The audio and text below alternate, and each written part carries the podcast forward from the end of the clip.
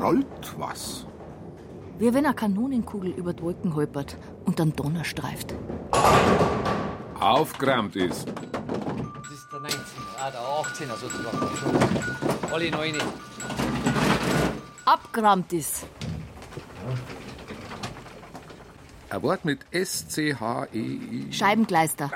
Jetzt bist du auf dem Leim gegangen.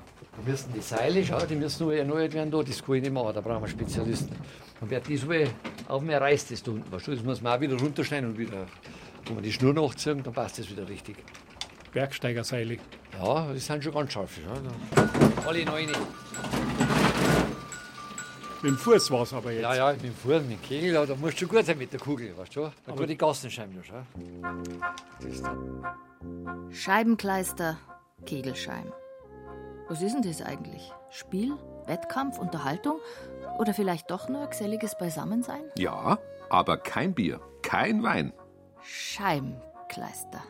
Das ist ja absolut untypisch für Bayern. Na, da die nicht sagen. Frag den langjährigen Vorsitzenden der Münchner Kegelvereine, ehemals aller bayerischen und ehemals sogar aller deutschen Kegler, Alfred Altmann. Er selbst, der Euder Kegel, stämmig nicht nur an Stimme. Ich würde sagen, von der Art dieses Sports passt es halt zu den Bayern. Das ist ein umwerfender Sport, so heißt es ja auch bei uns in der Tradition. Die Bayern haben halt immer etwas Handfestes gemacht. Gar nicht so einfach, das möchte ich auch dazu sagen. Bei den Wurfdisziplinen, die wir heute haben, 50, 100, 200 Wurf, 120 Wurf, ja, muss man schon ganz schön äh, was mitbringen, um das durchzustehen.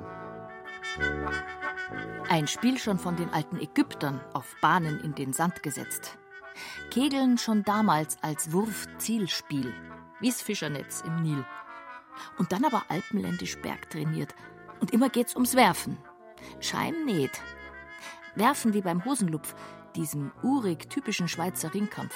Ja, die Schweiz, die kegeln auch, die Babelen heißt es da, ist sowas wie Kegeln, aber die haben da eine, eine Kugel, die wiegt 20 Kilo, so ungefähr, und das läuft dem da ein bisschen anders ab. Was? 20 Kilo? Na, da hat er sich täuscht. 20 Pfund sind's. Und das meint auch der Esterer Schosi, der Wirt von Zellereit, wo man um in Chiemgau und auf den Wendelstor schaut. Gibt's ja nicht. 20 Kilo. Das ist doch kein Kegelbahn nicht da. Kannst du nicht mehr daneben schauen, wenn der so eine Kugel 20 Kilo hat. Gibt's ja nicht. Das, das ist eine Eisenkugel oder was? Oder wie die Steiermarkler, die haben auch so komische Kegelbahnen. Habe ich auch mal gesehen. Also irgendein, jedes Gebiet hat andere Kegeln oder irgend, da läuft das irgendwie anders da. Ja, wenn alles gleich wäre, wäre das Kegelscheim auch nicht mehr rund. Und Zellereit um die eine oder andere Geschichte von früher ärmer. Geschichten von richtigen Kegelbärserkern. Und geracht hat's gar. Und geracht hat's und geschäbert. Und da haben sie die Kugeln runtergeschmissen und da ist es nicht so genau gegangen. Aber jetzt ist es natürlich, muss man schon ein bisschen besser aufpassen. Weil schon der Kunststoff, der bricht ja, wenn natürlich die Kugel da voll reinschmeißen, dann bricht ja ein Belag einmal. Die muss also auf den Balken aufgelegt werden, unbedingt.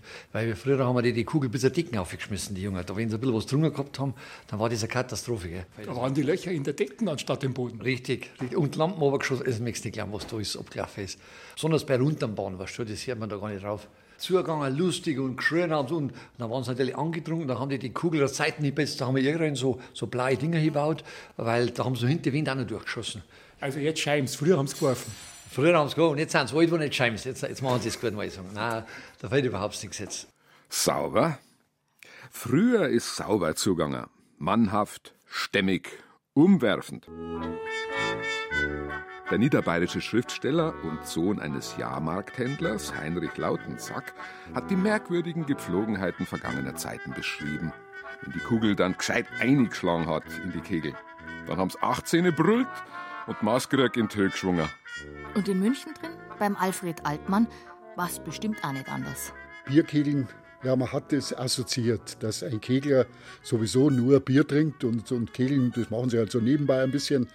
Das mag früher bei diesen äh, Wirtshausbahnen so der Fall gewesen sein, aber seit es Sportkegeln gibt, der Deutsche Keglerbund wurde 1885 gegründet. Seitdem würde ich also mal sagen, sind die Ziele etwas anders. Und da geht es halt nicht mit Alkohol, sondern nur ohne, so wie in anderen Sportarten auch. Habe ich ja gesagt. Kein Bier, kein Wein. Ja, absolut untypisch für Bayern. Aber vielleicht bringt man es ja nur mit Disziplin zur Olympia. Wir sind kein olympischer Sport. Und nur der olympische Sport, der hat heute die Geldtöpfe, die manchmal völlig ungerechtfertigt sind. Da muss ich sagen, wir leisten mindestens das Gleiche und wir sind mindestens genauso interessant. Aber die Zugänge, die sind leider versperrt von großen Füßen, die heute das Geld schon haben. Mit Olympia schreibt sie nix. Da ist nur weit hin. Dann also doch lieber ein Prosit der Gemütlichkeit, also doch Bier und Wein. Es hat zu allen Zeiten, gerade auf den Bahnen, Wirtshausbahnen sage ich jetzt einmal, da haben die Leute halt sich getroffen am Samstag oder dann bei Feierabend und haben dann um Geld gespielt. Das althergebrachte Kegeln in oder neben den Wirtshäusern, wo die Kugel holter die Polter über die Holzpaneelen gerollt und die Luft oft so speckig gestanden ist wie manchmal das Dunstgefühl im eigenen Schädel. Solche Kegelatmosphären sind längst passé. Wir haben ja auch wegen den Nachbarn haben wir da die ganzen Fenster zugemacht, weil es hat schon ganz schön gelungen da. Das hat man schon gehört, aber da ist jetzt alles isoliert. Die kriegen da nicht mehr viel mit, außer da im Hausherren halt. Aber das hört man trotzdem, die Kegelbahn hört man da. wenn ich da oben rattern der Scheibe. Hochglanzpolierte, zuweilen auch wie antiseptisch anmutende Kegel- und Bowlinganlagen rufen da manchmal auch Sehnsucht hervor. So auch beim Kegler Werner, einem Landschaftsarchitekten aus Landshut, der aber lieber zum Bowlen als zum klassischen Kegeln geht. Ich habe neulich gelesen, der Schlosspark von Buchenau mit dem schönen Schloss im Bayerischen Wald hat einen Bayerischen Staatspreis bekommen. Und die haben eine Kegelbahn mit einem Regensburger Architekten wieder aufgebaut. Also eine Restaurierung einer von Moos und Farnen überwucherten alten Kegelbahn. Ja, und das Kegeln, das ist eine Holzbahn, überdacht im Freien beim alten bayerischen Wirtshaus. Das war's einmal, aber ist nicht mehr. Ja, es gibt schon ein paar. Also ich kenne einen ehemaligen Kreisheimer-Pfleger, der hat mit seiner Frau eine Wirtschaft hergerichtet und da ist noch ein Original-Kegelbahn dabei. Original? Seit wann gibt's denn Kegeln? Keine Ahnung. Angeblich schon bei den Ägyptern. Ja, ja könnte sein. Das war vor meiner Zeit. Also das ist auch vor meiner Zeit gewesen, aber wir haben noch Zeitzeugen berichtet, dass sie als Kinder in bayerischen Kegelbahnen sich fast geprügelt haben darum, um die Kegel wieder aufzustellen hinten, weil da hat es nämlich exorbitant hohe Belohnungen gegeben, die also das wöchentliche Taschengeld um ein Mehrfaches überschritten haben. Und das war natürlich dann besonders begehrt. In den Jahren 1800 bis 1850 war die große Völkerwanderung nach Amerika. Und die haben dort natürlich auch gekegelt, weil sie das von zu Hause aus ja konnten und weil es ihnen immer Spaß gemacht hat. Dort hat es natürlich große Differenzen gegeben mit der Öffentlichkeit und mancher hat auch da sein Haus verspielt beim Kegeln tatsächlich, nicht nur beim Kartenspielen. Und in Amerika war es dann so, dass dieses Kegeln verboten wurde von der Ordnung. Und na, die schlauen Deutschen, die haben natürlich gesagt, ja, wir müssen da weitermachen. Und haben also dann statt neun Kegel zehn aufgestellt, zwar im Dreieck, nicht mehr in der Raute. Und dann durften sie plötzlich unter dem Namen Bowling wieder weitermachen. Und so entstand Bowling. Hier wird nicht gebowlt. Wird bestenfalls gebuhlt, hochkonzentriert, um den Titel der sogenannten deutschen Meisterschaft im Hobby- und Freizeitkegeln. Auch wenn es widersprüchlich klingt, das ist Leistungssport. Bei den Wettkämpfen gibt es Sperrbereiche für die Sportler direkt an den Bahnen. Dort scheiben sie 25, 30 Schub hintereinander, Fingerspitzen konzentriert bis in den letzten Zeh. Davor sitzen, stehen, strecken, massieren sich die kurzzeitig Pausierenden der einzelnen Kegelclubs. So wie Mitglieder des Clubs Starke Bären aus dem Badischen. Sie sind gesprächswillig und spaßbereit. Das macht Spaß, solange es gut läuft. Wenn es mal nicht so gut läuft, dann macht es nicht so viel Spaß. Ich sehe, dass hier niemand einen Maßkrug am Tisch hat. Die sind alle Nein, ohne Alkohol. Äh, wir sind ohne Alkohol. Äh, wir müssen ja auch gucken, dass wir kein Doping haben. Ne? Und beim Starkbier wäre das dann gegeben. Der Bär, das wäre zu viel für den starken Bären. Ja, vielleicht wären wir noch stärkere Bären mit Starkbier. Als Badener trinkt man Wein, wenn überhaupt. Nein, beim Kegeln nicht. Und wenn man viel äh, Erfolg wünscht, dann wünscht man gut Holz. Ist Bier und Wein wirklich Doping? Verboten als Spieler. Man trifft den auch nicht. Man, wir trinken Zielwasser danach. Aber nein, du darfst halt keinen Alkohol trinken während dem Spiel. Während dem Spiel ist Alkoholverbot. Nach dem Spiel. Und das erst auch eine halbe Stunde nach dem Spiel. Kommt man in eine Dopingkontrolle, äh, innerhalb von einer halben Stunde nach dem Spiel wird man disqualifiziert. Das soll Spaß machen. Seine Majestät, Prinzregent Luitpold von Bayern, hätte das bestimmt keinen Spaß gemacht. Wenn er im Keller, im Künstler-Kegelkeller wohlgemerkt, mit dem Künstlerfürsten Lehnbach und Stuck und anderen Allotrianern, mit Dichtern und Freidenkern, ohne Zigarre und frisch gezapftem Bier beim Kegelspiel hätte ausharren müssen. Wir sind im Künstlerhaus am Lehmbachplatz, unten im Keller. Dort ist noch der Original-Kegelkeller der Künstlervereinigung Allotria zu bewundern. Und dort sind auch noch die lang gedienten Hausherren Peter und Maja Grassinger. Sie führen herum und erklären. Dieses Haus brannte ja 44 auf 45 ab, total ausgebrannt. Das Einzige, was stehen blieb, war ausgeräuchert, war die Kegelbahn mit der Alodria. Und da hinten hat es Fotos gegeben, wo in der Mitte der Prinzregent saß, umgeben von lauter Alodrianern. Das war der Stuck, das war der Heilmann, das waren die ganzen. Denn man hat damals, wie heute beim Golfspielen, hat man damals beim Kegeln Geschäfte gemacht. Dieser Prinzregent kam gerne hierher und hat sich also ganz abgesondert. Wir haben einen Brief, wo einmal die Regierung sich beklagt hat, dass er mehr beim Kegeln und beim Jagen wäre als beim Regieren. Das Reizvolle ist, dass die Amerikaner kamen, das Ganze besetzt haben. Oben das Haus war total ausgebrannt, aber die Kegelbahn.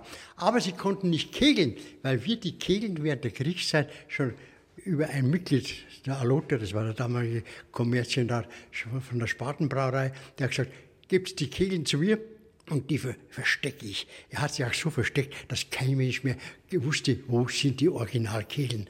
Wir haben es dann wieder ausfindig gemacht, dass sie in der Spatenbrauerei sind, haben sie dann in irgendeiner Garage gefunden und jetzt haben wir hier die Originalkehlen, mit denen der Prinzregent Leopold und die alten Alodianer noch gespielt haben. Originalkegel.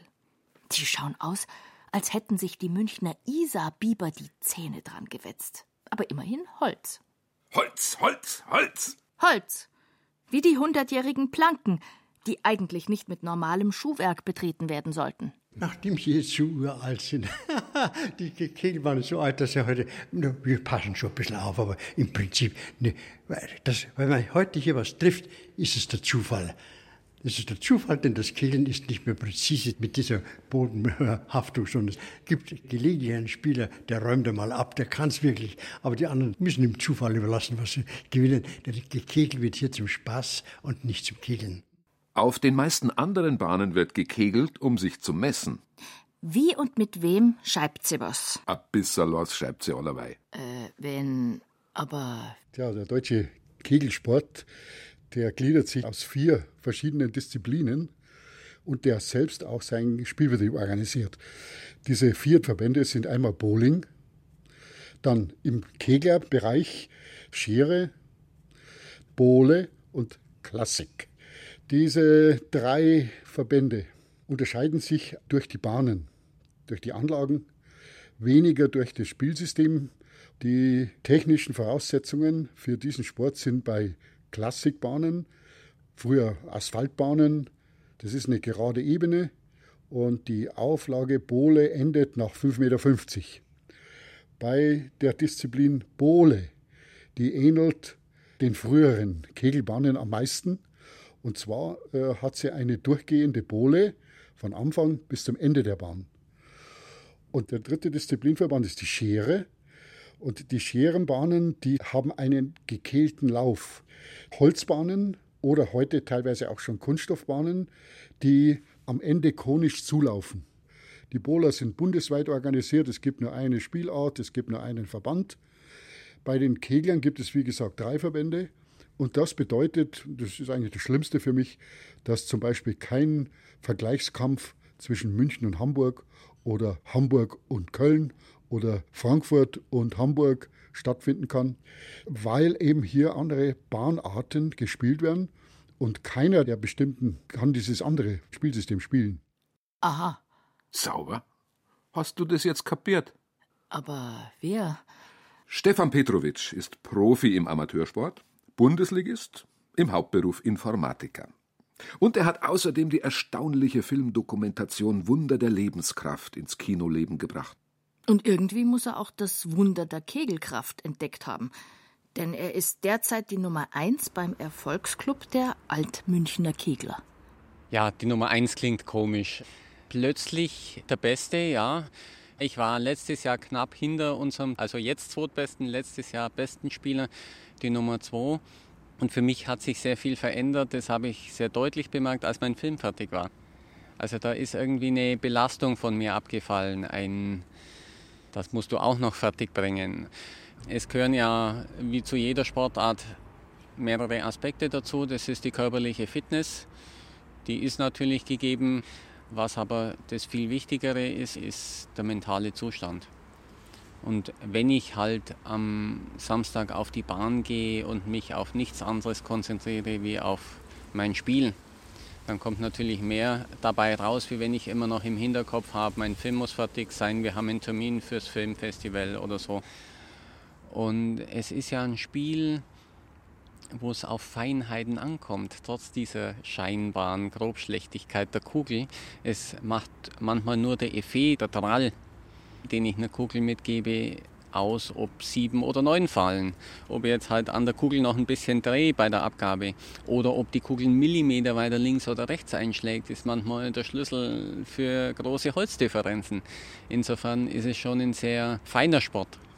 Bei uns in der nördlichen Erdkugel dreht sich ja das Wasser beim Ablaufen links rum, glaube ich. Und in der südlichen rechts rum. Ich konnte das, das noch nie überprüfen, weil ich noch nie auf der südlichen Halbkugel war. Aber könnte dann sein, dass man den Effet an der südlichen Halbkugel eben gegenseitig dann drehen müsste? Das ist jetzt eine Frage, die kann ich wirklich nicht beantworten. Ich glaube auch bis auf Brasilien, ne, Brasilien spielt nur Bowling, glaube ich, oder Schere. Namibia spielt. Namibia spielt Asphalt. Aha. Asphalt oder Schere? Ja, wenn's nur das ist. Die Corioliskraft. Die Verschiedenheit der zentrifugal wirkenden Kräfte aufgrund ihrer Erdflächenzugehörigkeit.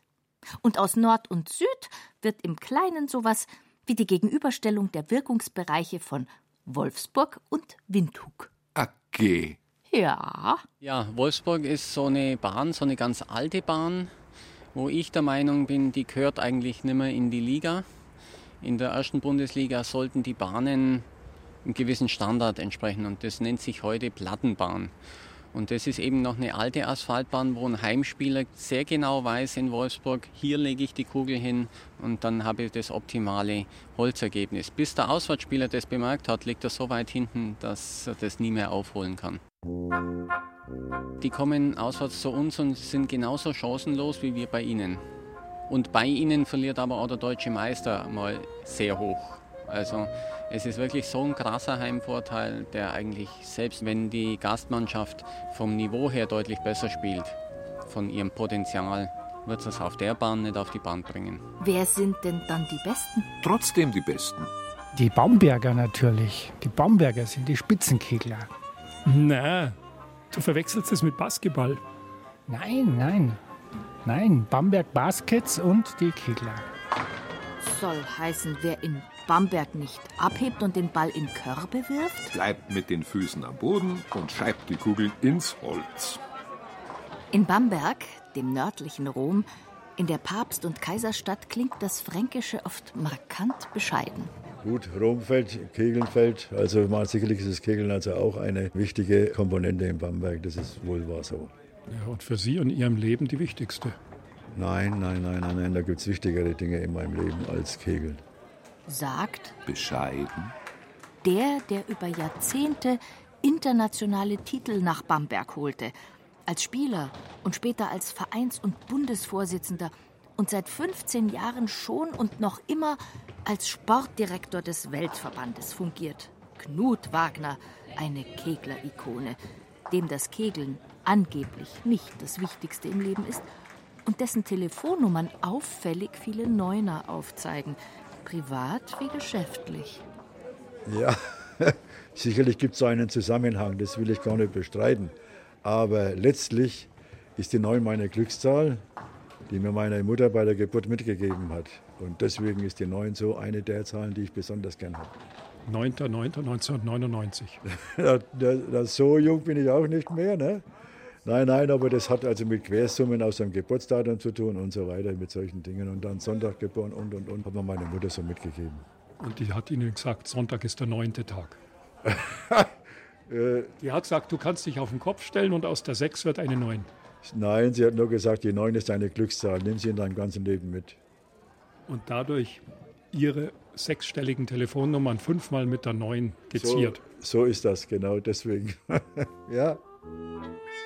Und so hat er öfter als nur fünfmal hintereinander alle Neune geschoben, abgeräumt. Und er hat dem über alle Maßen erfolgreichen Verein des Kegelsportclubs Viktoria Bamberg wiederholt zu Europa- und auch zu Weltmeistertiteln verholfen.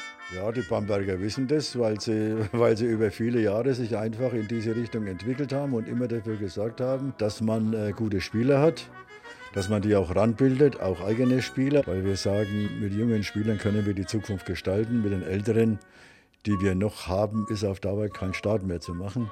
Und wenn man immer noch in der ersten Liga spielen möchte, muss man jetzt wirklich mehr auf die jüngeren Spieler setzen. Es gibt sehr viele Nachwuchsprobleme. Die Leute werden immer älter, immer älter. Und darum ist die obere Klasse ab 60 ist ja eigentlich fast die stärkste.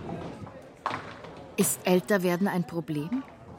Gerade wenn die Jungen manchmal vielleicht sogar noch zu jung sind, um diesem Leistungssport wirklich schon gerecht werden zu können. Der gut durchtrainierte und auch schon über 60-jährige Sportler, Wirt und Metzger, der Esther Raschosi aus Zellerreit, bringt die gestellten Anforderungen deutlich auf den Punkt. Ja, der Oberschenkel hauptsächlich. Weißt du, mit dem Bremsen, der Arm weniger, weil ich, aber da, da läuft da und du bremst ein bisschen. Und, äh, also da, wenn ich jetzt 50 Schub mache, dann kann die Morgen nicht mehr gescheit gehen. Ich habe Motzmuskel gerade. Weil ich habe mich ja nicht warm gelaufen und nichts und das geht brutal auf die Gelenke, also auf die Muskeln, muss man sagen bei den deutschen Meisterschaften, die müssen total durchtrainiert sein. Also wirklich. Wir müssen Gymnastik machen und dann die Muskeln, die sie halten. Oberarm, Unterschenkel, Oberschenkel. Also. Und der Arm ist es ganz wichtig. Brauchen eine gute Kondition, weil sonst treffen sie zum Schluss nichts mehr. Ja, bist du unkonzentriert, dann trifft halt den ersten immer, so wirst du treffen, also ist so halbscharig, da, da läuft das. Sonst scheibt sie nichts. Entscheidend ist nicht, ob geschoben, geworfen oder eben einfach nur gekegelt wird. Entscheidend ist doch, sich den Ball oder auch die Kugeln nicht gleich aus der Hand nehmen zu lassen, die Mannschaften zu führen, das Leben irgendwie ganz rund und immer sportlich zu meistern. Knut Wagner. Selbstverständlich habe ich auch eine sehr, sehr lange Zeit die Mannschaft also auch geführt und immer darauf geachtet, dass äh, die Erfolge aus der Kameradschaft herauskommen, also aus dem Verständnis füreinander und äh, auch im Zusammengehörigkeitsgefühl. Das war mir immer wichtig und da war nicht das Entscheidende, ob man jetzt den ersten oder zweiten Platz erreicht, sondern entscheidend war, dass die Mannschaft als solche, als kompakte Einheit funktioniert. Zwischenmenschlich und auch natürlich sportlich, völlig klar. Epilog? Epilog. Wir könnten vor 5000 Jahren beginnen, wo die alten Ägypter bereits und die Römer nachweislich das Ganze gespielt haben. Aber natürlich hier bei uns vor 30 Jahren in Südtirol war mal ein Riesenturnier.